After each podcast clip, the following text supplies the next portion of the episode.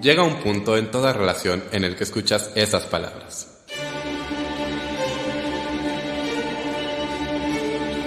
Tenemos que hablar, tenemos que hablar, de teatro con Davor.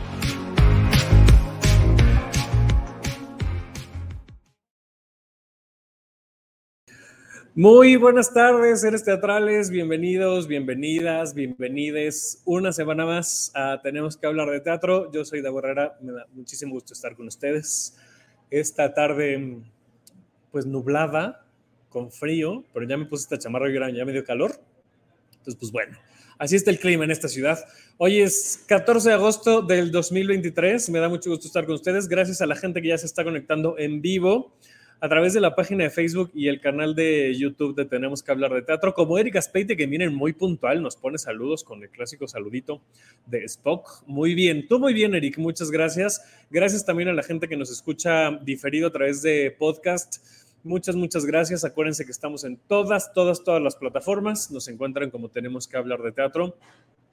Eh, están a un clic de distancia de calificar este podcast, no importa la plataforma en la que estén, se los voy a agradecer mucho que le pongan cinco estrellitas eh, o un like, depende de la plataforma, son eh, pues diferentes, ¿no? Pero si, si nos hacen ese enorme favor, de verdad que nos ayudarán muchísimo para que este podcast siga existiendo y llegue a más seres teatrales. También nos encuentran en redes sociales como arroba hablar de teatro, en X, antes Twitter, en Threads, Oigan, que ya vamos a, migrar prácticamente eh, el contenido, bueno, no migrar el contenido, sino nos vamos a enfocar mucho más en, threads que en, Twitter. Eh, ya desde hace varios meses Twitter la verdad es que está siendo muy tóxico, entonces, y miren, en threads como sea todavía es buena onda, así es que eh, vamos a estar teniendo más contenido ahí. y es muy probable que vean mucha menos actividad en X. Así es que síganos en threads, eh, ahí nos encuentran también como arroba hablar de teatro. Estamos en Instagram, en Facebook, por supuesto. Eh, y a mí me encuentran como arroba Daborrera9. Les recuerdo que está el canal de difusión de seres teatrales en mi cuenta, en Daborrera9. Esta semana estuve enfermo y entonces no hubo mucho chisme teatrero, pero retomaremos, retomaremos, se los prometo. Y mm, que me está en la producción de Funderel Medios. Gracias a Dave Saldaña que está en la producción de este programa.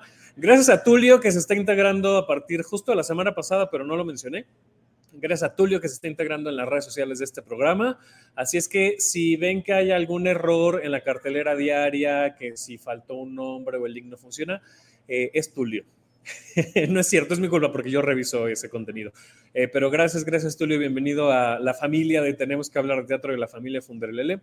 Y gracias a Boyer estas producciones que nos prestan la plataforma para hacer esta transmisión. Fíjense, hoy vamos a hablar, ya lo comuniqué en redes sociales, de mm, no solamente de este acontecimiento, que sí vamos a tener a dos voces protagónicas de lo que sucedió con la compañía de Mamá se fue a la luna y el recinto Un Teatro, quiero hablar más bien, porque esto, aunque no lo parezca, esto no es ventaneando teatrero y no quiero que lo sea, no es mi intención y entonces aquí no venimos a, este, sacar los trapitos sucios ni esme, sino quiero que hagamos un espacio de discusión y de reflexión de lo que sucede. Y justo antes de entrar al aire platicaba con mis invitados de la importancia que tiene que nosotros como espectadores y espectadoras sepamos eh, qué hay más allá de lo que vemos en, escena, ¿no? De qué hay en, en, las negociaciones, incluso entre las compañías y los recintos, dentro de las compañías, porque me parece que también hay un nivel, le voy a llamar así, de responsabilidad. No es que el público sea responsable de lo que pase detrás de, de escena ni alrededor, pero sí me parece que podríamos tomar acciones que son mucho más responsables con respecto a lo que vemos.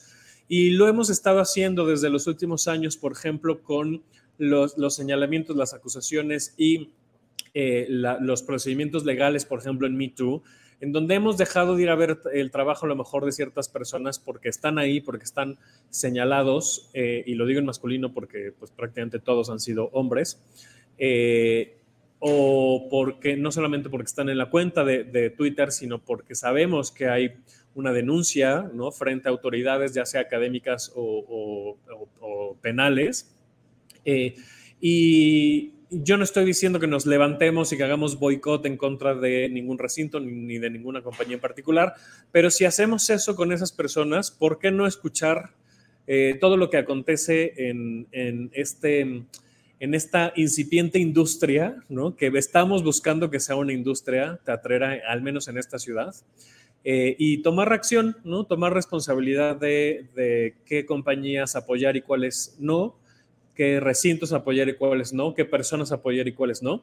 Y pues para ello me acompañan estas dos personas que de todas maneras íbamos a hablar de esta obra hoy. Ya estaba pactado así, ya estaba programado el programa para que habláramos de Mamá se fue a la luna. Eh, y para ello nos acompaña Clemente Vega. ¿Cómo estás, Clemente? Bienvenido. Director y productor de Mamá se fue a la luna. Bienvenido, Clemente. gracias, gracias, Abo. Muchas gracias, ya le encontré dónde prender el micrófono. y nos acompaña la actriz y queridísima amiga de este programa. Ella no es la de los Metro, ese soy yo, pero ella es la que instauró ese apodo con todo y tono. Ella es Gina Granbe. ¿Cómo estás? Muy bien, súper bien, Dago Herrera. Tipo, Qué bueno. Me encanta que nos invites a tu programa, es súper especial. Bienvenidos. Oigan, chiques, pues pongámonos un poco serios, serias. Eh, tampoco solemnes, porque quiero que discutamos, en realidad quiero que me expliquen qué está pasando, porque tampoco tengo toda la información, fíjense. Yo veo eh, lo que ustedes han compartido en redes sociales eh, y justo le decía a Gina, pues vénganse y platiquemos sobre esto, porque me parece importante que, profundicemos ¿no? sobre todo lo que, le sucedió. Subieron a redes sociales primero una, eh, imagen avisando que se cancelaba la extensión de, la producción. Pero pongámonos en contexto. Eh, Mamá se fue a la luna es una obra que Clemente has estado trabajando desde hace mucho tiempo y que ahora, pues en esta evolución, ¿no? Porque, porque, pues eso, como la has trabajado desde hace mucho, sé que, sé que esto es el resultado de, todavía, ¿no? A lo mejor todavía tiene otras partes de historia en el futuro, pero hasta ahora, en esta evolución, eh, tenías eh, pactada esta primera temporada en un teatro que les fue muy bien y hubo una extensión de temporada para el mes de agosto, ¿no? Eh, cuéntanos hasta aquí cómo está la historia y ahorita seguimos platicando de qué pasó ese, ese 2 de agosto específicamente. Gracias, Davo. Oye, quisiera decir algunas cosas, no sé si es el momento, pero... Es todo, todo es el momento, este es tu espacio, tú, tú di lo que tú quieras. Quiero empezar diciendo que yo no estoy a favor de la cultura de la cancelación, no estoy a favor del linchamiento en lo absoluto, no tengo ningún problema personal con eh, ninguna persona en realidad de ese recinto es mi intención que muchos foros culturales independientes existan justo para casos como en particular el mío, ¿no? Em, soy un joven productor, director, eh, autor que tiene intenciones de poner un proyecto, entonces justo hay espacios independientes que tendrían que tener esta responsabilidad o espacio o foro para justo apoyar, apoyar estas, estas situaciones. Incluso hay espacios, eh, no voy a pisar nada legal el día de hoy, pero hay espacios que reciben apoyos económicos que salen de nuestros impuestos. Entonces, em, quiero empezar diciendo que no me estoy inventando eh, absolutamente nada. Me encanta que hayas utilizado el término chisme teatrero porque en realidad tenemos la verdad de nuestro lado, no, no tenemos intenciones de ofender, de insultar, de inventar a nadie. Es más, yo quiero que ese foro siga recibiendo gente en grandes condiciones, eh, como todos los foros independientes, pero creo que era importante puntualizar esto antes de seguir. Em, eh, te, voy a interrumpir, te voy a interrumpir tantito para sumar a esto, porque justo antes de entrar al aire comentábamos, eh, no, para nada es la intención de, de, ser el ventaneando teatrero ni de señalar, justo yo particularmente y esta producción como en Funderelele estamos, bueno, no todo Funderelele, pero estamos en contra de la, de la cultura de cancelación. Eh, y, justo aquí también hago, hago el comentario que les dije antes de comenzar, lo hago público. Eh, si hay alguien de un teatro eh, que esté escuchando esto y que quiera conectarse al programa con un derecho de réplica, por favor, esté en su espacio. Incluso, si me lo permiten, Clemente Gina, si en este momento nos están escuchando y quieren participar en vivo, adelante. Este, creo, creo, que el, el diálogo se puede abrir. Eh, pero si no, si quieren venir después, con mucho gusto aquí los recibimos porque justamente se trata de eso. Y, lo repito, como lo dije hace unos momentos, esto no es para señalar, ni, ya lo dijo Clemente, ni, ni, para cancelar, ni para boicotear nada, sino simplemente qué, qué información nos, nos sirve a nosotros como espectadores y espectadoras de este tianguis teatrero, ¿no? De esta, de esta industria, de, de esta comunidad. Eh, desde esta perspectiva es este diálogo que estamos teniendo, así es que este, sumando lo que decías Clemente, eh, creo que estamos en la misma línea. Ahora sí, cuéntanos. Gracias por puntualizarlo.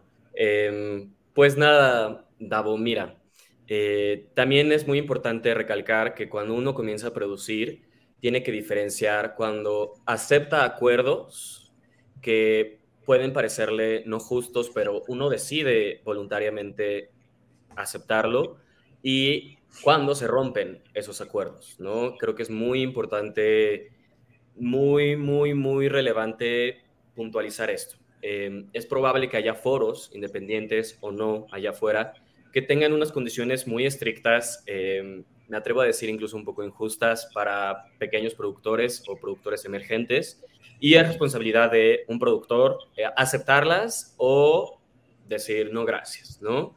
Em, lo puntualizo porque pasó que, claro que hubo condiciones que se aceptaron, como en cualquier teatro, en cualquier recinto.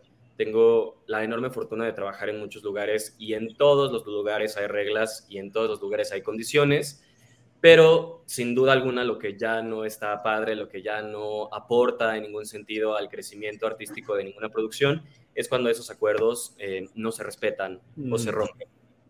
Te reitero que no me gustaría pisar nada legal en este momento, em, pero ese 2 de agosto, em, la palabra petición es muy ligera para esto, em, pero nos quisieron mostrar unas condiciones que no representaban lo que habíamos tenido antes de manera fortuita ese mismo día y nosotros tuvimos la opción de decir, no queremos aceptar este cambio de condiciones de manera fortuito, injustificado, o em, decidimos no, no aceptarlo. Y te quiero confesar que la razón por la cual estoy aquí y la razón por la cual pues quiero hablar de este tema es porque cuando tú detienes un círculo de violencia, las personas que vengan después de ti eh, no lo van a vivir. Eh, o lo van a, venir, lo van a vivir de, manera pues, más breve o, no tan fuerte. Y es mi intención. No estoy diciendo que yo soy eh, la Madre Teresa, Santa Madre Teresa de Calcuta en lo absoluto. Tengo mis cosas, eh, tengo también unas cosas no tan padres de mi persona, pero sin duda alguna me, me interesa desarmar círculos de violencia en el teatro. Me interesa muchísimo que cuando yo tenga 45 años, y ve a un productor de veintitantos producir, no se tope con las mismas piedras que yo. Me mm. parecería inaudito, ¿no? Al final somos una comunidad y queremos trabajar en conjunto para reducir cada vez más estas malas prácticas, ¿no? Entonces, ¿qué pasó ese 2 de agosto? El elenco fue la cosa más increíble del mundo. Yo no creo que haya otro elenco más chido en este planeta. Y en conjunto tomamos la decisión de poner freno a esto. Tomamos la decisión en conjunto de decir que no, de alzar la voz, de decir esto no está bien, esto no es correcto. Y yo puedo seguir hablando horas y horas, pero quiero platicarte una última cosa que para mí es lo más rescatable de todo. Esto fue lo mejor que nos pudo haber pasado, Davo. Me di cuenta de que en realidad somos una comunidad. No sabes cuántos foros eh, hermosos foros además nos escribieron diciendo, por favor, les abrimos las puertas para que continúen su temporada, actrices, directores, productores. Eh, nos ayudaron muchas personas que lamentablemente tienen una experiencia muy similar, decenas que me parece inaudito, compartieron también su, empatía y su apoyo. Y ese día, después de lo que pasó, nos fuimos a un estacionamiento a guardar nuestras, nuestra escenografía, nuestra utilería. Em, platicamos, cantamos, después nos fuimos a los tacos y decidimos que esta obra no va a parar. Y afortunadamente no va a parar. Eh, es realmente hermosa y conmovedora la respuesta de todo mundo que salió a ayudarnos, a compartir testimonios, a apoyarnos, a difundir. Estoy pues muy conmovido, muy conmovido con lo que sucedió. Me da gusto que mi abuela decía que los buenos siempre somos más. Y sí lo creo, sí lo creo en lo absoluto. Em, pues más o menos por ahí. No te puedo dar más detalles del 2 de agosto, pero no, no, no, no, tampoco, porque insisto, no se trata de, ¿Y entonces qué te dijo? Y entonces, no, pero más bien, ponnos un poquito más en situación de ustedes, ¿cómo, cómo llegó esta producción a un teatro? Eh, y luego qué cambió, o sea, no, no, si no, no, es necesario eh, particularizar en detalles, pero eh, qué tipo de situaciones fueron las que, las que o, condiciones fueron las que comenzaron a cambiar para este, esta extensión de temporada, porque insisto, ya habían concluido la temporada que estaba pactada, ¿no? Pero entonces, ¿cómo llegaron ustedes? Porque decías al inicio, eh, uno como productor acepta ciertas condiciones aunque les parezcan injustas. ¿Hubo condiciones que te parecieron injustas al inicio o, fue a la mitad o, si contextualízanos un poquito más? Fíjate que no. Eh, yo tuve la fortuna de estudiar una carrera en donde me dieron clases eh, de producción, de entretenimiento, de administración, de temas legales. Y yo sabía bien, cuando me dieron el contrato, tuve muy claro que al final cada recinto es un negocio también y no puede suceder que hagan puros actos de caridad porque así como para mí era importante ganar dinero para mi elenco, para ellos era importante ganar dinero para subsistir, pagar rentas, sueldos, etcétera, etcétera, etcétera. Em, la salida de, un teatro, pues es única y específicamente por aquellos acuerdos que fueron quebrantados o no respetados en su momento. Em, claro que yo sabía que había que pagar cierta cantidad y entonces em, hubo temas por ahí que digo, no quiero pisar lo legal, que hacen que la jugada cambie de último minuto y pues no está padre. No está padre, sobre todo porque afortunadamente y gracias al apoyo de todo el elenco del público, teníamos soldados, teníamos funciones llenas de gente, eh, donde compartíamos de manera increíble la historia, cada vez más llegaba más gente al teatro y nosotros teníamos intenciones de seguir contando la historia. Solo como dato importante, la extensión de temporada en realidad estuvo pactada desde el inicio. Este, yo tenía una buena corazonada del proyecto y qué bueno que la tuve porque em, se dio que sí, sí dio fruto. Pero desde meses antes sabíamos que íbamos a estar em, también agosto, ¿no? Entonces te digo, ese 2 de agosto fue muy tajante, muy abrupto, muy desafortunado en muchos sentidos. Em, y tuvimos que pues poner un freno, poner el freno a, cambios, a decisiones inauditas que correspondían a eh, la voluntad, ¿no? De cualquier persona. Este, entonces, respondiendo a tu pregunta, había cosas que como cualquier productor, pues no me encantan, ¿no? Este, pero yo acepté ciertas condiciones y otras condiciones salieron al momento, eh, se hablaron de pronto, em, de manera injustificada, se quebrantaron acuerdos y eso es lo que no podemos seguir permitiendo, ¿no? Desacuerdos toda la vida, somos personas y tú puedes no estar de acuerdo conmigo y podemos trabajar juntos, no hay problema, pero siempre hay que apelar a la ética, a la palabra, a la verdad, a lo acordado, ¿no? Gina, tú como parte de la compañía, ¿cómo se vive esto desde, desde el elenco? Porque además tú eres una persona muy activa, ¿no? En, eh, no, no, solamente eh, en redes sociales, que te vemos muy activa siempre, sino tú, tú, eres una persona que generas mucha comunidad. Yo, yo te he visto y, y he seguido tu, tu trabajo y siempre estás buscando crear lazos. Eh, me imagino que esto, eh, decisiones así y enfrentarte a situaciones como estas dentro de tu red, ¿no? del propio elenco, pues eh, tuvo sus, dificultades y me imagino que, fueron momentos difíciles. Sí, em, cuando yo entré al proyecto por invitación de Clemente fue muy bonito porque ni siquiera habíamos trabajado nunca juntos y fue como una corazonada de, de ambos, de un día tú y yo con congeniaríamos en algo y sucedió y yo me integré como tiempo después y desde el momento uno que yo estuve en ese salón de ensayos, pude ver como el, esta historia habla mucho de la familia, de la memoria y, de nosotros como humanos y de cómo reaccionamos como humanos, ¿no? Y de la humanidad misma, o sea, no somos perfectos, cometemos errores, cometemos equivocaciones y al momento de empezar este proyecto yo me sentí muy encontrada y muy en espejo con muchos de los actores y actrices y actuantes que estamos ahí. Entonces, en el proceso de funciones, todos teníamos esta justo también como sensación de que este proyecto iba a jalar muy bien y que iba a tener muchos sold outs. Y claro que uno tiene estrategias de anunciamos primero estas tres funciones y luego, porque usted lo pidió, volveremos a dar otra función. Claro, es como el circo de hermanos, así luego le hacían como, ¿por qué usted lo pidió allá en casita? Así, ¿no? Entonces, como comenta Clemente, nosotros ya estábamos conscientes que en agosto íbamos a, a seguir ahí y durante la temporada comenzamos a tener algunas situaciones con el recinto eh, que esperemos en algún momento se puedan comentar, pero por ahora em, el no sentirte cómodo en un teatro donde das función es algo un poco triste, porque si al principio las cosas estaban como habladas de el espacio donde tú ibas a tener tu momento de preparación y de repente esto se ve modificado por solamente porque la persona lo quiso y sin preguntar a producción antes, pues también a los actores nos afectaba un poco. Y los actores fuimos un gran equipo y todos confiábamos ciegamente en lo que Clemente estaba haciendo y accionando para que nosotros nos sintiéramos cómodos antes de dar función.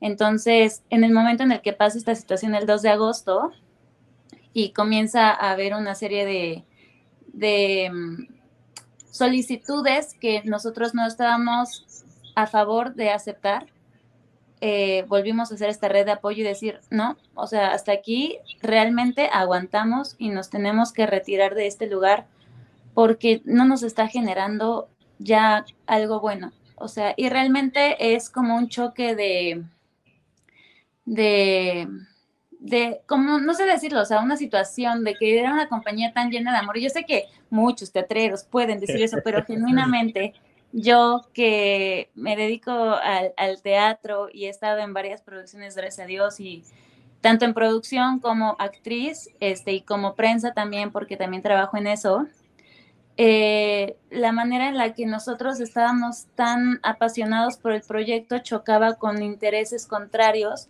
al ver que nos estaba yendo muy bien. Y entonces cuando tú te quieres aprovechar de algo que está funcionando de una manera equivocada y no platicas y no concuerdas en algo y no haces una común unión para que todos estemos conviviendo en una armonía, pues esas cosas comienzan a ser una sintonía que ya, una frecuencia que ya altera y que hace ruido en vez de tener una paz.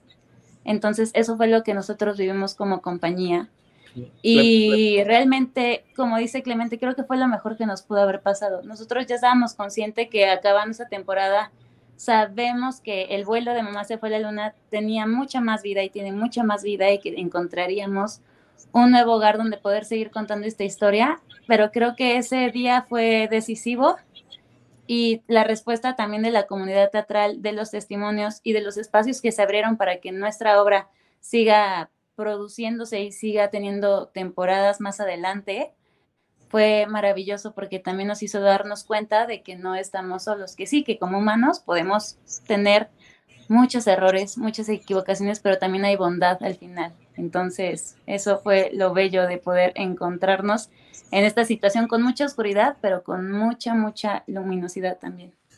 Yo eh, vengo de una conferencia de prensa justo hace rato en el que hablaba el productor de, este, de este tema. Ahorita te, doy la palabra, Clemente, porque vi que, que, querías decir algo.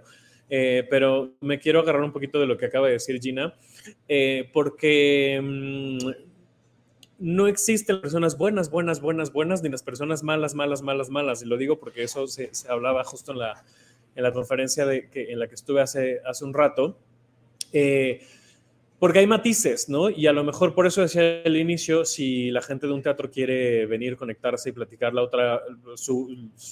Lo que, lo que viven también está muy bien, porque aquí no se trata de villanos eh, y, héroes, sino de personas que no están de acuerdo y que esas decisiones eh, afectan a la contraparte y que, pues bueno, pues, pues si se rompe un acuerdo, eh, hay que renegociarlo. No me imagino, no sé cómo, cómo esté este, o cómo haya sido la situación específica, pero me imagino que no se dio el diálogo para renegociar, sino que fue em, casi una imposición lo que, lo que estaban solicitando estas personas. Ahora sí, Clemente. Em, pues sí, Davo. Sí, creo que, que acertas, creo que tu intuición es correcta. Em, yo quiero decir algo que me parece muy importante. Em, nosotros tenemos derechos culturales como individuos y la cultura es muy importante para todas y todos. El teatro es una herramienta de cambio, es una herramienta de primera necesidad, el arte lo es.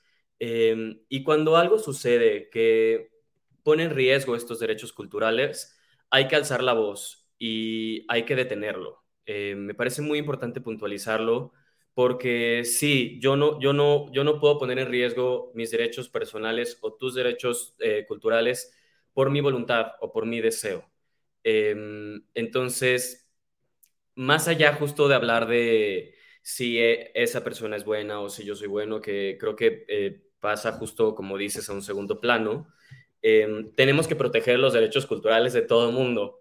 Eh, y, lo, y eso implica decir que no a varias cosas y alzar la voz. Y de verdad, si alguien está viendo esto y, es creadora, creador eh, escénico, escénica, me gustaría invitarles a tomar su arte como lo que es, que es un derecho cultural, y defenderlo y alzar la voz cuando las cosas atentan o vulneran tus derechos culturales, que además son necesarios, importantísimos, son una fuente de trabajo, em, cambian, cambian la sociedad. Entonces, no podemos justo perpetuar. Estos, estos círculos que atentan con la integridad o la ética de las personas involucradas. Em, quisiera también tomar tu espacio, Davo, para agradecer a toda la gente que salió a ayudarnos, eh, José Manuel López Velarde, Oscar Carnicero, Diego del Río, Jorge Ballina, por decir algunos nombres, eh, absolutamente toda la gente que salió a, a defendernos. Eh, fueron días muy conmovedores, muy, muy conmovedores y quiero agradecer a todos los actores, actrices, bailarines, bailarinas, eh, productoras, productores que se lanzaron e incluso medios como el tuyo, Davo, que, que difundieron y que compartieron y que, como dices, estamos abiertos a que hablemos, ¿no? O sea, estamos abiertos a que ellos digan qué pasó, pero de este lado estamos seguros de que hicimos las cosas bien y de que hicimos lo correcto. ¿Y Entonces, como un productor em, e, emergente, ¿cuáles serían, independientemente de lo que pasa en, cierto recinto o no, para ti, Clemente, cuáles serían las condiciones óptimas para poder llevar a cabo una negociación armoniosa eh, y, fructífera entre tú como productor y un recinto? Claro, de entrada fijas, que lo que se diga al inicio sea lo que se mantiene al final. Creo que es importantísimo que no sea inapelable ni que esté sujeta a una voluntad, ninguna condición, ningún contrato, ninguna regla. Em, creo que es importantísimo. Eso es, a mi gusto, lo más vital. Después podemos hablar de un tema de simetría o de proporción, ¿no? Em, claramente, si tu recinto recibe un estímulo fiscal para apoyar artistas independientes, justo el objetivo no es eh, cobrar las perlas de la Virgen a una productora o productor emergente. Si la productora o el productor emergente lo acepta, entonces podemos hablar ahí de un tema de acuerdos y ya está. Pero desde mi punto de vista, y por eso lo menciono como segunda premisa, porque creo que lo primero es eh, constancia en los acuerdos y que sean inapelables a la voluntad de nadie. Em, lo segundo sí creo que es simetría y proporción. No es lo mismo, eh, yo que tengo la fortuna de trabajar en el Aldama o que he tenido la fortuna de trabajar en otros teatros, que montar una obra en un foro independiente en la Colonia del Valle, ¿no? Esto segundo, por supuesto, depende de la, voy a decir, eh, moral, ética que tiene cada quien. Yo puedo tener un foro independiente y cobrar 17 mil pesos por función si así lo deseo, pero es asimétrico, es desproporcional. Y para entender un poquito más este, estas cosas, yo lo, veo como, insisto, quiero, quiero que, lo, que lo veamos para que al público le, le sirva, ¿no? Tener información eh, que, sume incluso a su, a su experiencia, porque luego eso evidentemente va a tener una repercusión en el costo de su boleto. ¿no? Y entonces, si a mí me cobras 17 mil pesos por la renta de, del foro por función, pues quien lo va a terminar pagando es el público, ¿no? Incluso aunque tengas un EFI, pues a lo mejor no te dan las cuentas y entonces la taquilla se tiene que, se tiene que elevar. Para, para Mamá se fue a la luna, específicamente para esta producción, ¿cómo planteas tú estas, estas em, voy a decir la palabra condiciones otra vez, pero esta situación, este escenario eh, óptimo como, como productor bajo bajo el escenario en que se encuentra actualmente la producción, es decir, con lo que tienes, con el elenco que tienes, que además es un elenco que tiene, o sea, voy a utilizar el, eh, el cliché multiestelar, porque tienes un elenco de gente eh, que tiene muchos años de trayectoria, ¿no? Eh, también tienes, tienes personas que, que, que, no tienen tantos años que van empezando, pero que tienen renombre es un elenco muy grande para, una producción eh, emergente también. Entonces, ¿a ti qué te preocupa como productor que un recinto te pueda ofrecer específicamente para Mamás se fue a la luna? Qué linda pregunta. Obviamente depende, ¿no? De los objetivos de cada temporada. Puedes hacer una temporada justo como fue la primera para hacer ruido, para lanzar el proyecto, una temporada para ganar dinero. Creo que todas las elecciones son respetables y valiosas. Eh, ¿Qué necesita? Te voy a hablar de lo que necesita ahora y me da mucho gusto que eventualmente y pronto podremos dar una muy buena noticia, una muy bella noticia. ¿Pronto va a em, ser hoy en el programa o no? Yo quiero primicias. Em, queremos buscar un foro que respete al público, que entre las cosas que te digo, no quisiera detallar eh, ni pisar nada legal, entre las cosas que sucedieron, eh, para mí es súper importante que este nuevo foro al que vayamos tenga un respeto importantísimo al público, que son quienes pagan los sueldos y pagan las producciones y finalmente para quienes trabajamos. Nosotros como actores y actrices trabajamos para el público, ¿no? Entonces, que respete al público, eh, que ame tener proyectos. Creo que es importantísimo un teatro que le guste, que tenga gente que le encante tener proyectos en movimiento y un teatro que eh, trate bien a los actores también. es algo que eh, me llevo de lección de esto, que es bien importante que tus actores sean respetados por el teatro también. Me encanta que digas multiestelar porque yo sí los veo como unas estrellotas a todos y cada una de las personas que están en mi elenco, porque son de lo más generoso del mundo. Em, yo, como cualquier artista, tengo mi ego, pero una cosa que sí puedo pavonear sin miedo a verme como un sangrón total, es que soy muy bueno escogiendo gente. Soy muy bueno escogiendo a la gente con la que quiero trabajar y ese fue un gran acierto. Tenemos a los actores más generosos, a los actores más entregados, más disciplinados, más vibrantes que podrían estar eh, en esta primera etapa de la producción. Realmente estoy muy contento con eso. Entonces, eso, Davo, creo que es importante para un foro que ofrezca respeto, ética, y un buen funcionamiento, por supuesto, de cada función, valga la redundancia. Y yo quisiera agregar que aparte de que hacemos teatro, también vemos teatro y uno como eh, también espectador, cuando llega a un recinto quiere sentirse seguro y bien recibido. Entonces también cuando no tienes eso, a veces a mí me ha tocado que esos lugares donde son como hay una vibra extraña y también la gente que te recibe o el lugar donde te sientas es inseguro o algo así te provoca ruido. La silla así al borde de una tarimita que no... no te puedes Me ha pasado, me ha pasado, sí. Totalmente. Entonces, si tú estás también como en peligro... Y no estoy hablando de un teatro, ¿eh? Nada, que no se No, no, no, no, justo, justo, no estoy Atacando, no, estoy, no, estoy, diciendo que eso lo he vivido en, en el recinto de un teatro.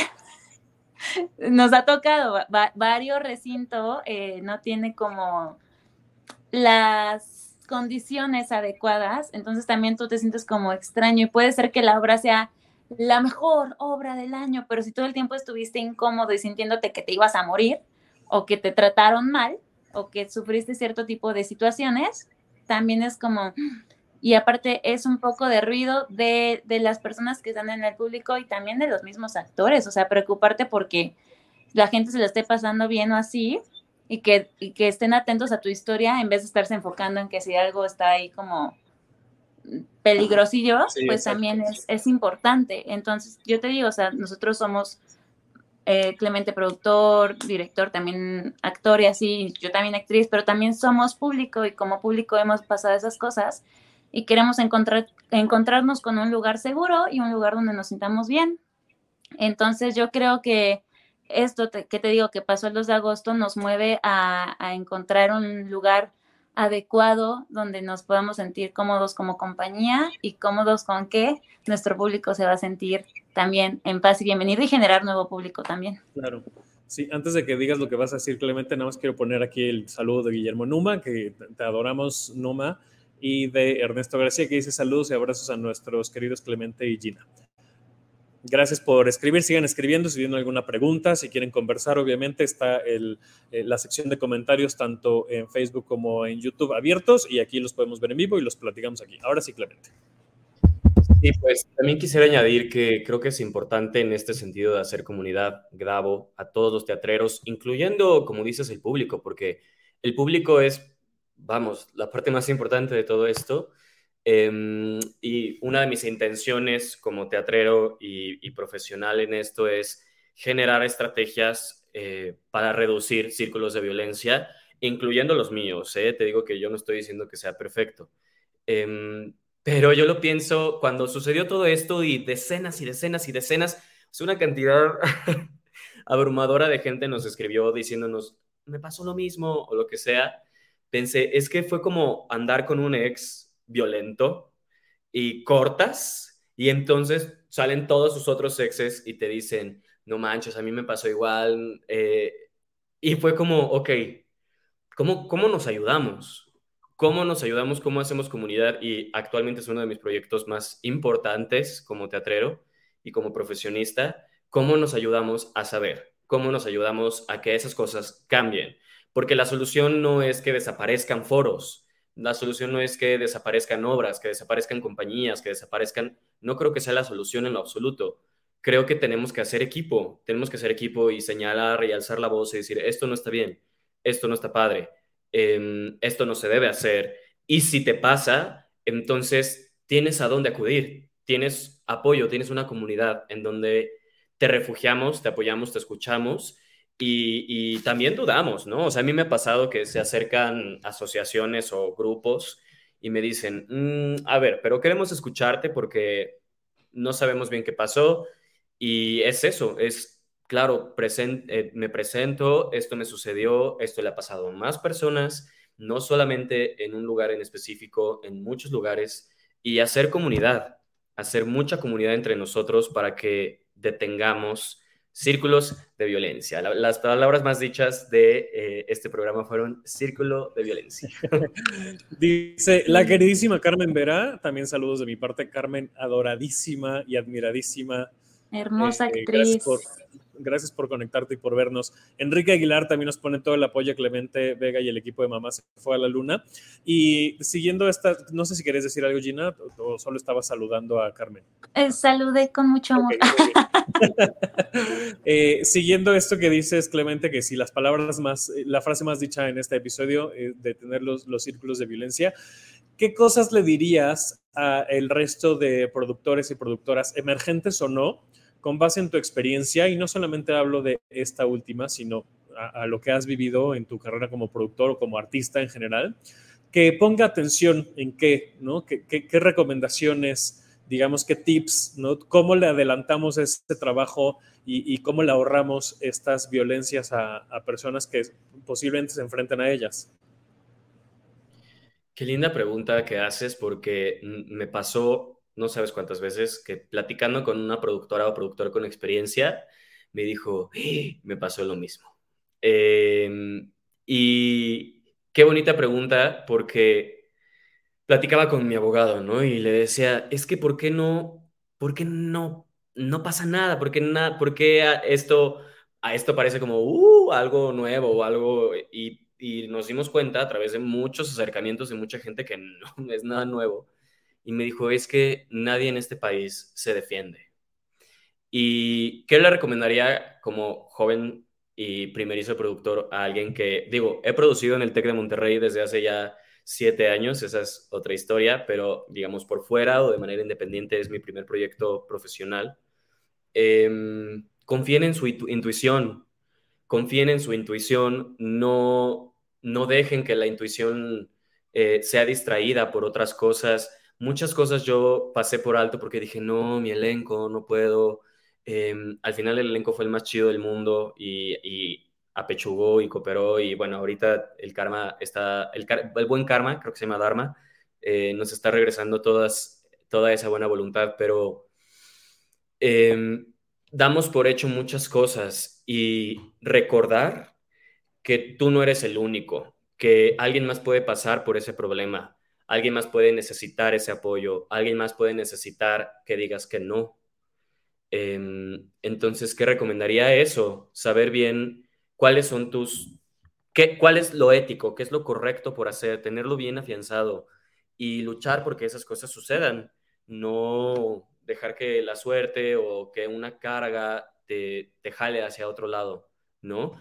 Y eh, pues nada, asegurar los sueldos de tu gente, que fue lo que afortunadamente este, a través de muchas herramientas eh, yo pude hacer, que fue, ok, eh, me voy a lanzar a producir, pero lo más importante de un proyecto es asegurar la lana de tu gente.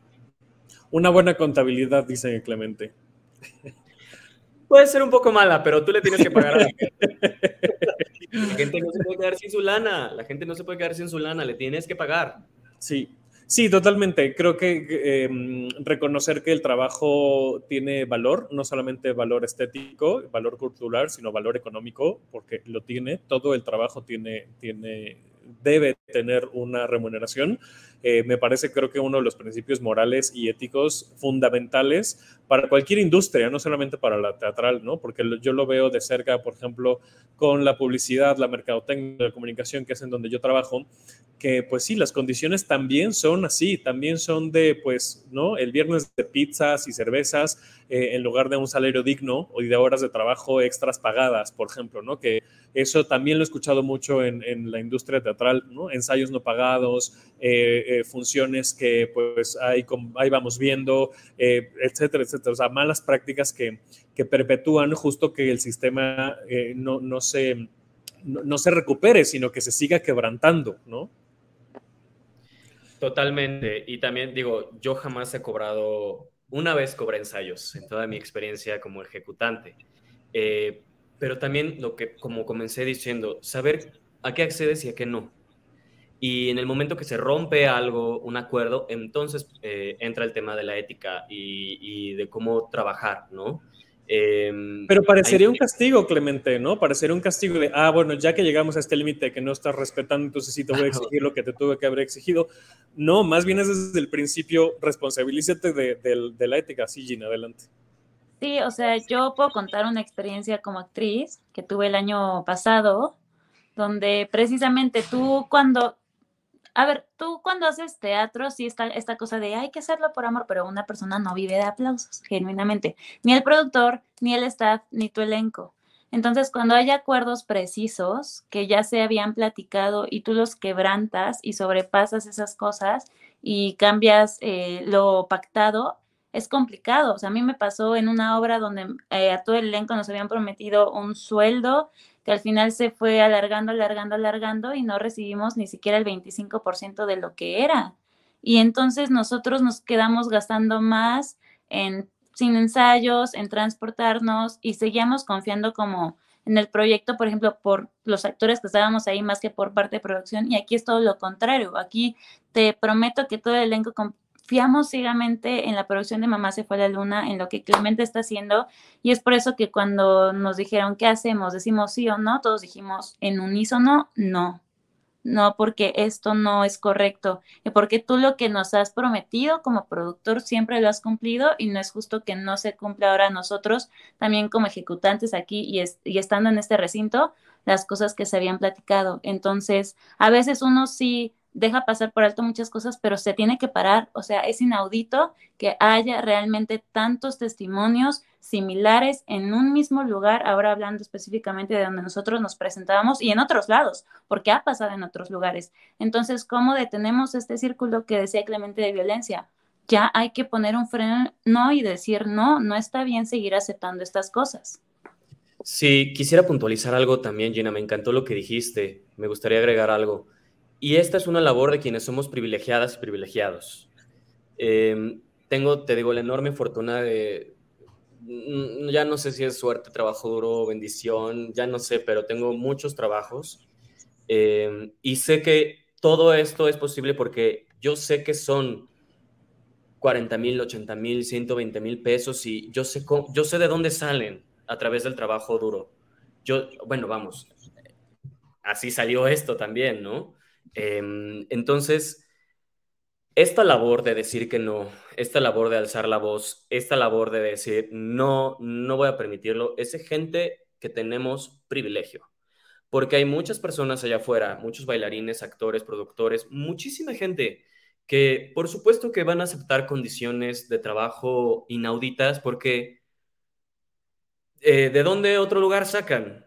¿No? Em, entonces, eh, de nuevo, a través de tu programa, Davo, quiero hacer un llamado a toda la gente que tenga oportunidad y privilegio de decir que no, por favor, hágalo, porque hay muchas personas, muchos artistas escénicos, muchos creadoras, creadores que no tienen la oportunidad de frenar estas cosas. Y es bien importante que nosotras y nosotros, que sí podemos, em, abracemos esta situación y pongamos altos.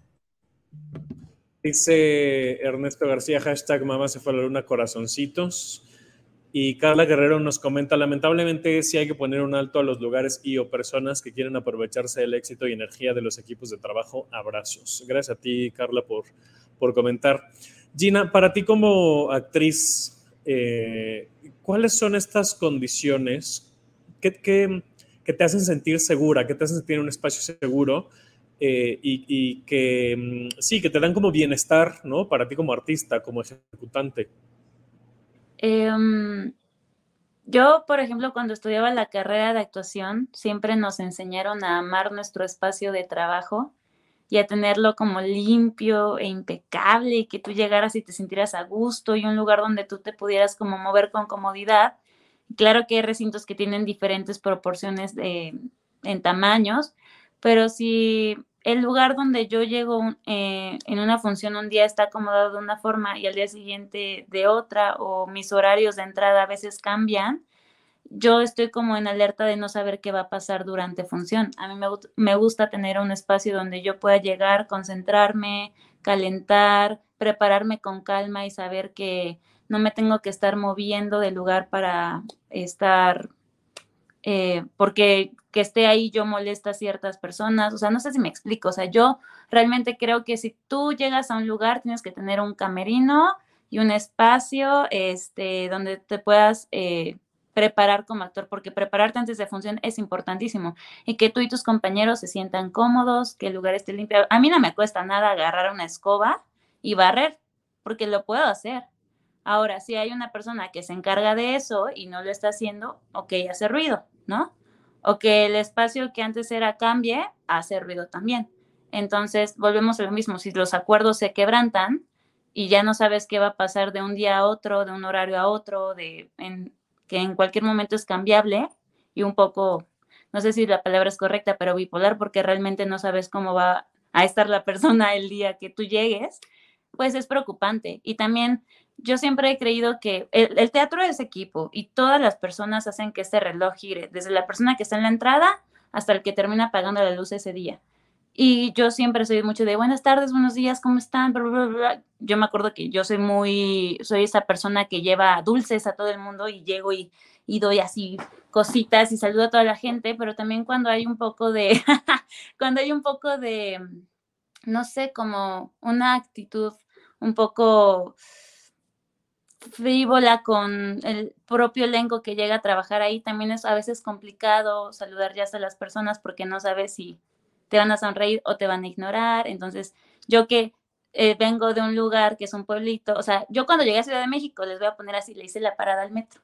Y yo entré al metro diciendo, buenos días, buenos días. La gente pensó que yo iba a vender cosas, ¿no? Porque yo soy mucho de saludar y así. A mí personalmente me gusta que llegue a un lugar y la gente me pueda recibir incluso hasta con una sonrisa.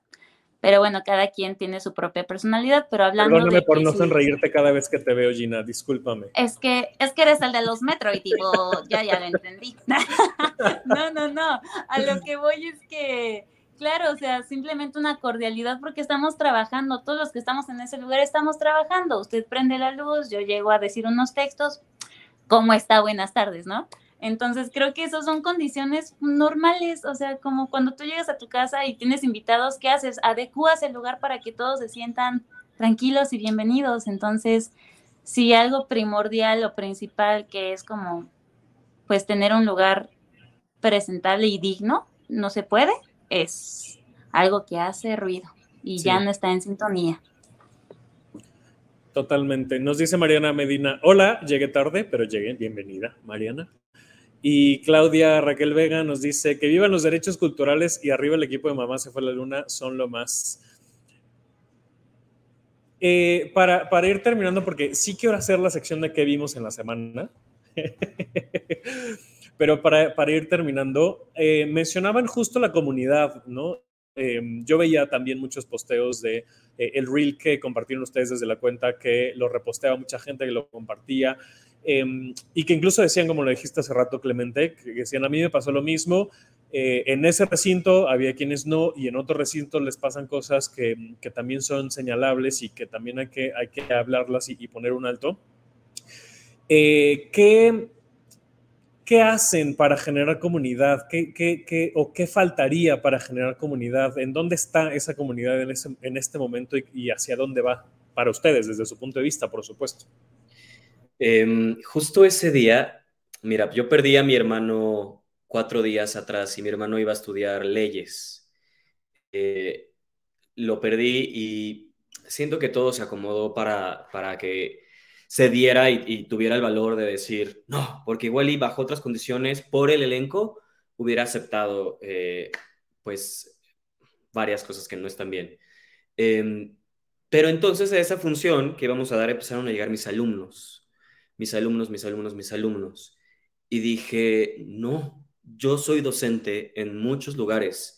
Yo he sido maestro en muchos lugares, en el TEC, en el Conservatorio de Actuación, próximamente en una prepa, en SISU, en, próximamente en otros lugares. Y mi manera de hacer comunidad es eh, luchando contra estas malas prácticas desde el salón de clase. Eh, de nuevo, no digo que soy perfecto, yo mismo tengo cosas que corregir, pero mi manera de hacer comunidad es ser docente, es poner el ejemplo y cuando vi a mis alumnos llegar dije, esto no puede continuar. ¿Por qué? Porque mi alumna de 15 años va a ser autora, va a ser productora, va a ser actriz, va a ser bailarina, va a ser tramoyista, va a ser stage manager. Y, y yo, le, yo ahora tengo la enorme responsabilidad social de decirle, por aquí es o por aquí no es entonces, ¿cuál es mi manera de hacer comunidad? Formando gente en, los distintos lugares donde doy clase. Un saludo a todos mis alumnos que amo y adoro, que me hacen enojar a veces. Este, pero mi manera de hacer comunidad es el salón de clases y es dando un ejemplo en la medida de lo posible, ¿verdad? Porque te digo que uno no puede ser perfecto, dando un ejemplo de cuál es la vía correcta. Esa es mi manera de hacer comunidad. A mí me gusta mucho la palabra comunidad o comunión, porque pues es como una unión, un mismo fin, un mismo acuerdo. Y yo creo que si hay una comunidad teatral en la que algunos nos ha tocado, muchos somos privilegiados, como decía Clemente, de tener y recibir ciertas cosas y otros no. ¿Qué hacer para que estos que no lo están recibiendo puedan también tenerlo, ¿no? Y tener espacios seguros, tener eh, lugares donde nos podamos sentir tranquilos y en paz y que no estamos en peligro y que nuestros textos, nuestras autorías, nuestras canciones, nuestras palabras van a estar aseguradas. Y estos medios también que tenemos de comunicación, ya que ahora pues todo es muy en redes sociales, en estos programas como el tuyo, Davo, o yo que tengo una página llamada Broadway en casa, eh, está el Aquelarre, hay diferentes como ya eh, lugares donde uno puede informarse sobre el teatro. También hay compartir información que ayude a las personas a saber qué cosas está bien a veces aceptar y qué otras no, y qué cosas se tienen que corregir y qué otras cosas no. Por lo mismo, o sea, todos estamos aprendiendo y desaprendiendo y nos construimos y nos desconstruimos también. Entonces, estar abiertos a escuchar lo que el otro tiene que decir, yo creo que es importante. Lo que decías, si alguien de un teatro también quiere hablar, claro, porque esto es, esto es lo que nosotros vivimos. Igual ellos tomaron decisiones porque a través de su ojo ellos vieron ciertas cosas, no lo sabemos. Nos encantaría que pudieran platicarlo genuinamente, nos gustaría poder escucharles también, porque yo creo que el escuchar y el estar presente con otra persona que esté ahí contigo es esencial para la vida y ahora que estamos hablando del teatro, para el teatro. Entonces, estar abiertos a la plática, a la conversación que genere incluso hasta a veces dudas en lo que uno cree y nos haga abrir más nuestros ojos, nuestra mirada, nuestro entendimiento, yo creo que es importantísimo. ¿No han tenido acercamiento con la gente de un teatro a partir del 2 de agosto? Quiero decir al respecto que mm, yo no tengo nada personal con ninguna empleada, empleado, ex empleado, ex empleada del recinto. Em, y pues sí ha habido eh, interacción justo para comunicarles, hola, yo no tengo ningún problema personal contigo. Resultó claramente que ellos tampoco lo tenían conmigo, ni con nadie de la producción. Eh, esto es un asunto que nos rebasa, ¿no? Eh, por el contrario, os digo, algo más, más allá de eso, aún no. Ok. ¿Y qué sigue, si se puede saber? Em, o si hay, eh, digo, porque justo si, si, hay algún procedimiento legal, pues no, tampoco queremos entorpecer ni, ningún procedimiento. Eh, pero ¿qué, ¿qué, esperarían ustedes, Clemente, tú como productor, Gina, tú como parte del elenco, frente a la situación específicamente con un teatro? Ya sabemos que viene otro foro, eso ya, ya sabemos que no nos van a decir aquí, pues ya ni modo, pero, pero ante esta situación, ya para cerrar, em, ¿qué esperan que siga o cuál, cuál es el camino? Te voy a decir lo que espero que siga, eso eh, sí te lo puedo platicar. Espero que siga un periodo de reajuste eh, espero que siga un momento en donde digan, ah, ok, esto no estuvo padre. Espero de, de todo corazón que venga un cambio. Espero que haya una realización, un entendimiento. Eso es lo que espero. Eh, ¿Qué sigue? No lo sé porque no está en mis manos. Em, pero espero de todo corazón que, que eso siga, ¿no? Que, que haya un reajuste en dinámicas de operación. Eso es lo que deseo con todo mi corazón. Y por nuestra parte, seguir luchando, porque la vida, por alguna razón, siempre me pone en situaciones similares y yo quiero hacer algo y estoy planeando, estoy viendo cómo hacerlo para que esto cambie eh, a pequeña o gran escala, pero tengo una misión personal con el teatro, una, una deuda que yo tengo con el teatro de cambiar las cosas y eso sigue para mí, por lo menos. Em, me parecía precioso que hace rato Clemente decía, no queremos que desaparezcan espacios porque creo que también lo hemos vivido por parte del gobierno que tenemos que han, han desaparecido lugares culturales donde antes eran recintos y puntos de reunión, donde el teatro eh, convergía, ¿no? Entonces claramente no queremos que este lugar, este espacio que es, a mí me parece precioso, eh, termine por desaparecer. Yo amaría que justo eh, escucharan y pudieran como eh, cambiar algunas decisiones y algunas cosas en administración que llevan, porque vuelvo a repetir, en nuestra humanidad todos cometemos equivocaciones eh, o a veces no sabemos si está, al parecer nosotros creemos estar haciendo las cosas bien y probablemente no. Entonces, el abrirte a escuchar lo que otras personas también tienen que comentarte y más si son más de una compañía y más de 20 personas que ahora éramos en este elenco y aparte producción, si más personas han vivido situaciones similares y te han comentado que hay cosas que habría que cambiar, yo creo que eso es lo que uno más quiere. Uno no quisiera que un espacio desapareciera. Es más, quisiéramos que hubiera más, que hubiera más teatros, que hubiera más lugares donde el teatro pueda seguir llegando, a localidades donde ni siquiera este, tienen un lugar donde poder ver el, teatro. O sea, más del 60% de la población mexicana nunca ha pisado un teatro en su vida. También, ¿qué estamos haciendo para cambiar eso, no? Entonces, yo personalmente anhelo de verdad que el lugar no desaparezca, simplemente haya como lo decía Clemente, un reajuste y una, una alineación y un entendimiento de decir, ok, igual y esto lo modificamos y podemos todos estar en una comunión. Nos dice Rocío, saludos Gabo, si me hablas a mí, este, esconde, pero gracias por el saludo. a donde vaya mamá se fue la luna, les vamos a seguir, es una historia hermosa que debe seguir siendo contada y disfrutada. Una maestra, una muestra, perdón, de que el dolor se vuelve arte. Todo el apoyo a Clemente, además de talentoso, es una persona íntegra. Y Andy Fuentes nos dice, les adoro con todo mi corazón, estoy súper orgullosa de esta tripulación. Eh, Clau va a ocupar toda la pantalla de comentario. Eh, perdón, Gina, ya no te ves. Eh, Clau Preck nos dice todo el apoyo a la producción y al equipo que con mucho profesionalismo, pasión y amor por, por su trabajo han levantado la voz. El viaje continúa y volveremos a viajar con ustedes donde estén en esta historia que lejos de ser solo eso, es un respiro para el alma, el corazón y el espíritu. Y si ella pudo eh, en la historia, ustedes con más fuerza e impulso que los llevará más allá de la luna a través de ustedes mismos y de las mismísimas estrellas. Qué bonito mensaje, Clau. Alia Orieta nos dice, les damos todo nuestro apoyo al elenco de Mamá se fue a la luna y Clemente Vega. Y Nina, saludos, espero ver pronto eh, Mamá se fue a la luna. Yo también porque no la he visto, porque la iba a ver, pero pues que creen que ya no se pudo. Y nuestro productor de ahí nos pone Oli. Em, ¿Qué vieron en la semana? Vamos a cambiar completamente de tema. Ahorita regresamos para un mensaje final, pero vamos a nuestra gustada sección, lo que vimos en la semana. ¿Qué vieron en la semana? Oigan, si quieren empiezo yo en lo que piensan.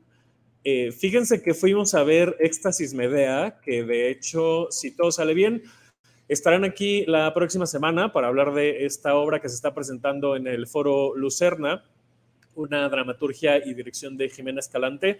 Eh, que mm, va a ser una serie, una saga de éxtasis, eh, y desmitificando justo los mitos aquellos de mujeres que, mm, que, no eran como creemos que eran y que los mitos en realidad y las leyendas como se originaron no eran como nos las han contado y empieza esta saga con, con Medea, interpretada por Jimena González Rubio eh, y, Carolina Politi, Carolina en el papel de, de Medea.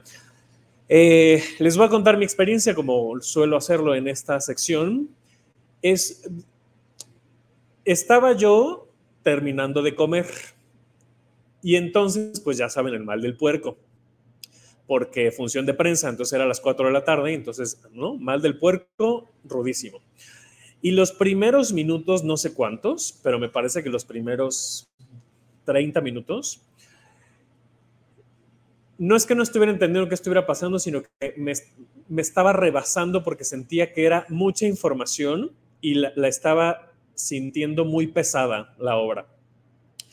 Pero llegó un momento, por ahí de los 30 minutos, vamos a ponerle más o menos, que me empezó a jalar y a jalar y a jalar y a jalar la obra, las actuaciones, la iluminación, eh, las actuaciones principalmente.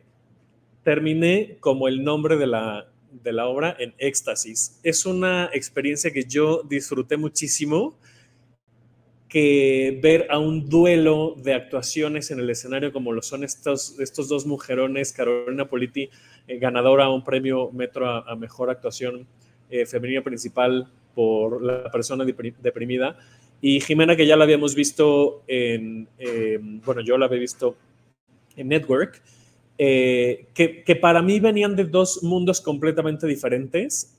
Encontrármelas en el mismo escenario fue una experiencia fantástica.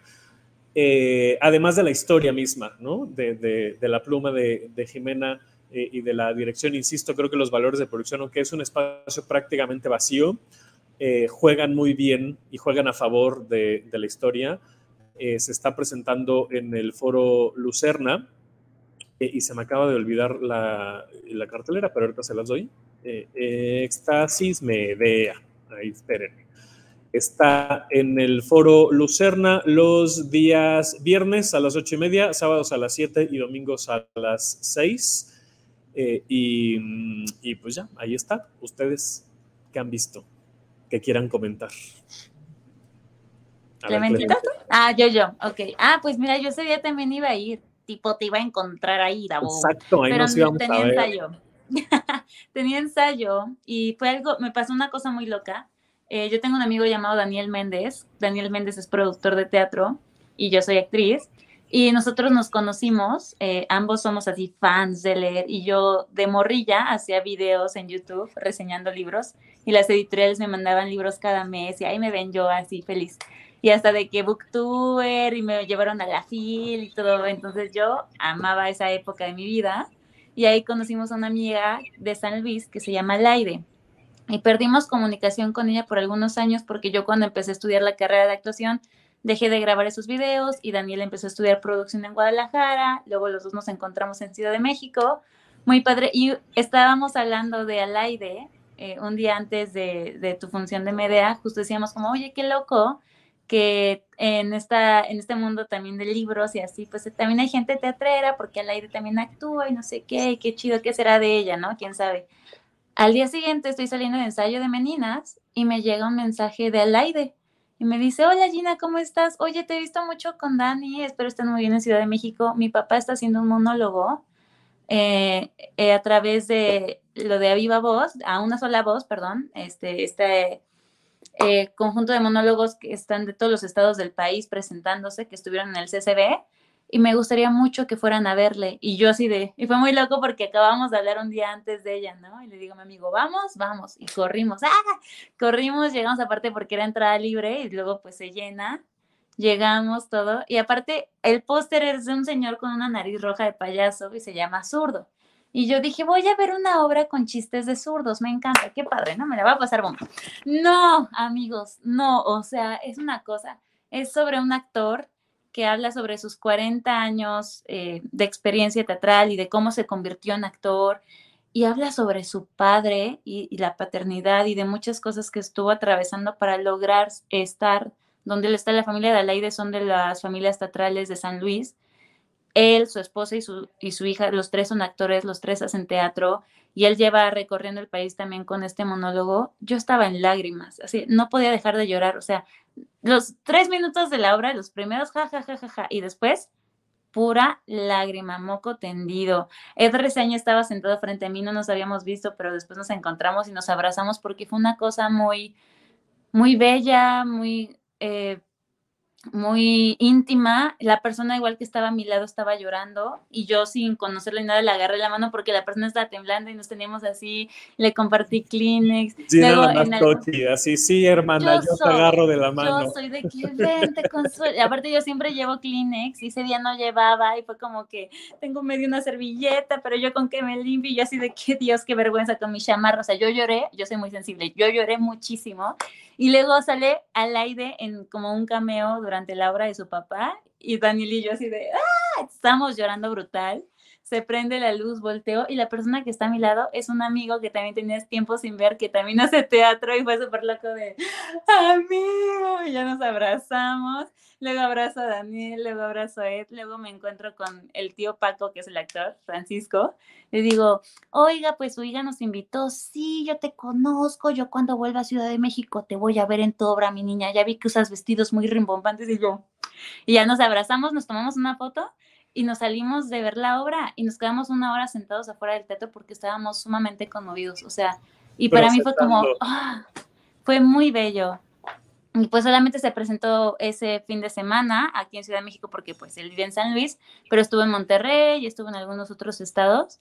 Y yo me puse como a leer reseñas y en todas había sido una reacción igual. Y entonces también me gustó mucho estar llorando y luego en silencio al lado de mi amigo y luego me senté a observar a la gente y veía lo que ellos hablaban de su familia, de sus padres, de cómo ellos empezaron a estudiar también teatro, eso, entonces creo que de repente fue una atmósfera donde todos estábamos con un mismo sentir y yo dije, ay, vamos a hacer teatro, vamos, es por esto.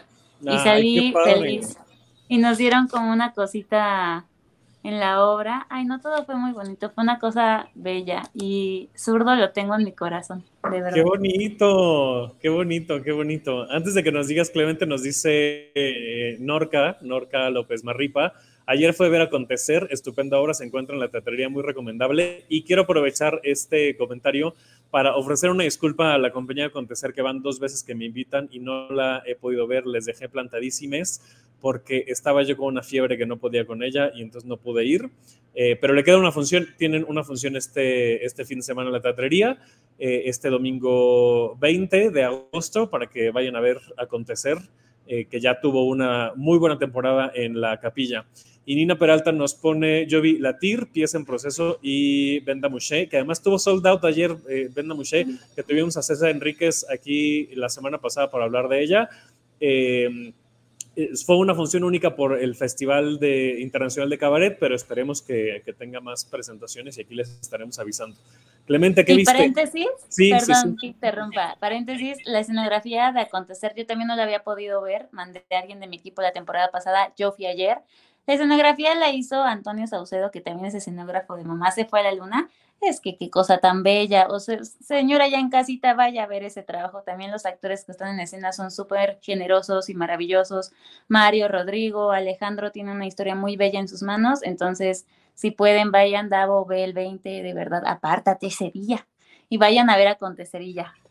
Clip comercial. Ay, nos dice Citlali que mañana está Venda Muché en el Teatro de Orientación. Ahí está para que, para que, vayamos. Ahora sí, cuéntanos. Rápido, nada más, me encanta lo que dijo Gina porque creo que el éxito de una obra es cuando la gente sale hablando de ellos y no de la obra que vieron. Eso, eso me encanta cuando hago teatro. Y fíjate que la semana pasada no pude ir al teatro, pero antes de eso tuve una racha de ir a un friego de cosas. Y yo soy de Cuernavaca y en Cuernavaca hay una leyenda de una india bonita que en mi cabeza es mi antepasada. Em, y hablaba sobre el amante de Maximiliano de Habsburgo y me acuerdo que cuando estudiaba la historia decía, esto es súper interesante, o sea, esto es de lo más interesante. ¿Por qué lo enseñan tan mal en la escuela? ¿Por qué nadie está obsesionado con la historia de la India bonita, con la historia de Carlota, de Maximiliano, que es de verdad de lo más interesante? Y yo fui a ver Las Meninas hace poco, en donde justo está Gina, y me encantó, te lo juro, el Jerry de 12 años que se obsesionó con, con la historia de la India bonita y con la la princesa Diana, pero bueno, esa es otra historia, eh, decía, qué maravilla que estas personas que están aquí junto a mí pueden ver lo interesante, absurdo, maravilloso, humana, que es la historia de Carlota, que es un personaje que se me hace hermoso y maravilloso, de Maximiliano, que se me hace el fraude más grande de la historia eh, y, e increíble. Y por ahí no menciona la India Bonita, lo voy a dejar sobre la mesa. Creo que sería interesante hablar sobre los amantes de la historia de México que, que son increíbles y que la Güera Rodríguez. Y luego son piezas fundamentales del acontecer histórico del país.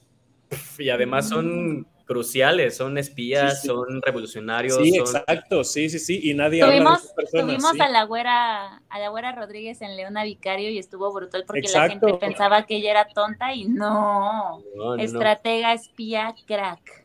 Entonces, eso también la recomiendo, recomiendo Meninas para que conozcan la historia y se la pasen increíble. ¿Cuál es la siguiente temporada, Gina? El 24 de agosto estrenamos Revolución, que es un tema también 100% nuevo. Vamos a estar ocho semanas. Eh, ocho, ya se extendieron a ocho. Muy bien. Sí, usualmente en Meninas cambiamos cada dos meses y medio, pero la reacción de la gente ha sido de que por favor que dure una semana más. Tenemos gente que cada temporada viene de Texas, viene de Monterrey, o sea, viajan solamente a Ciudad de México para ver la obra. Gracias a Dios ha tenido una reacción preciosa. Entonces decidimos nuestras dos últimas temporadas del año hacerlas de ocho semanas y a ver qué tal nos va. Pero estamos muy emocionados porque la revolución es un tema muy extenso y que también la historia de nuestro país no se conoce como debe.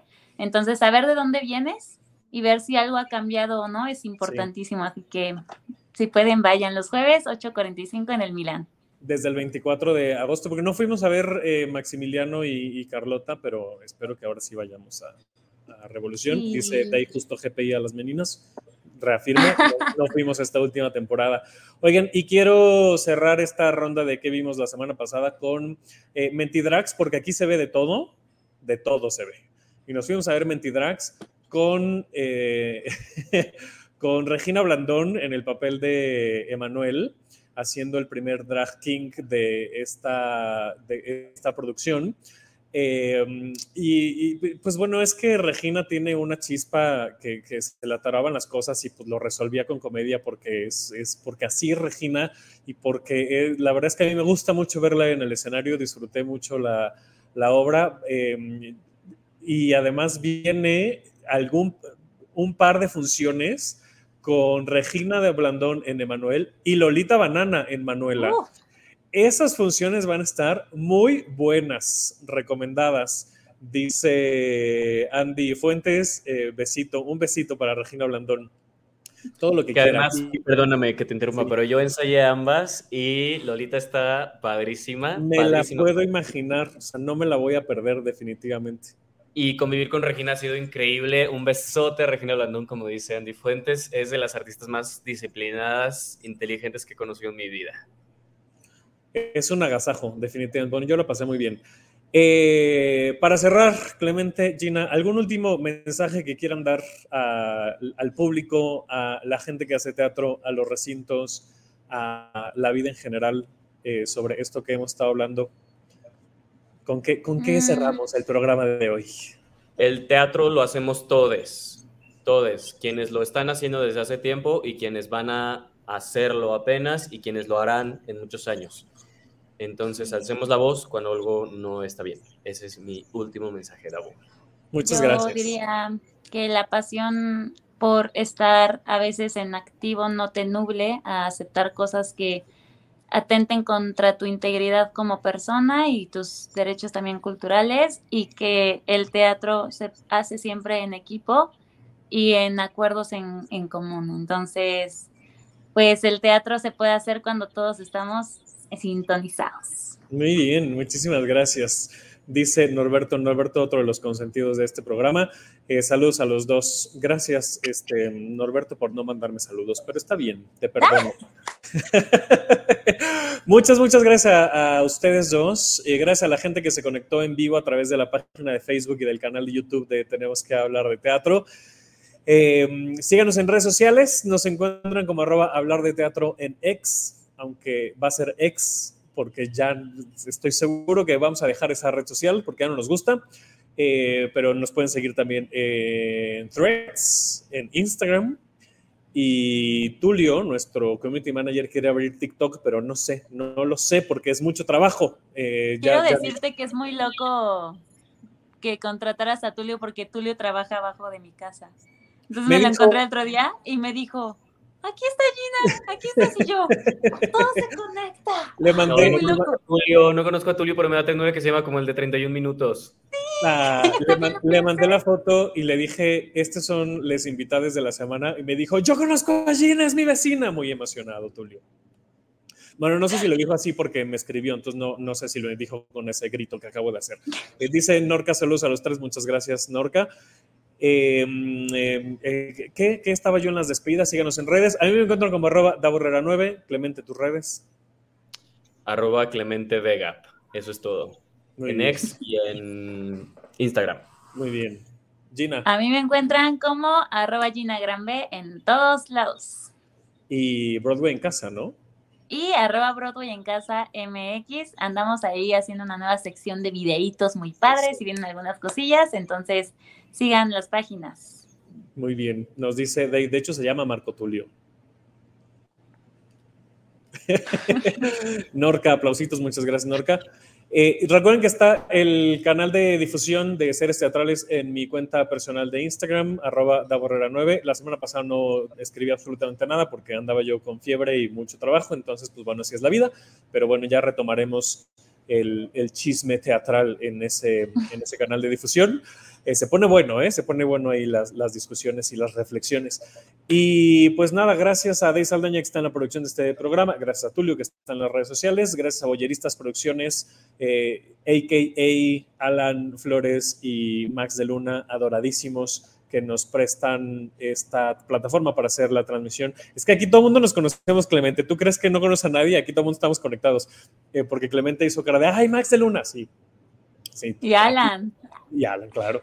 Eh, gracias a mm, eh, Puerta Escénica, que nos tiene en su sitio web, ahí está la sección para que nos puedan escuchar, están todos los episodios también. Nos encuentran en todas las plataformas, como tenemos que hablar de teatro, que tu Himalaya, Deezer, Google Podcast, Apple Podcast, Spotify, en todos lados, ahí estamos. Les agradeceré mucho que le pongan una estrellita, digo, cinco estrellitas, una manita arriba. Bueno, si quieren una también, pero el es que califiquen, ¿no? que, que, interactúen.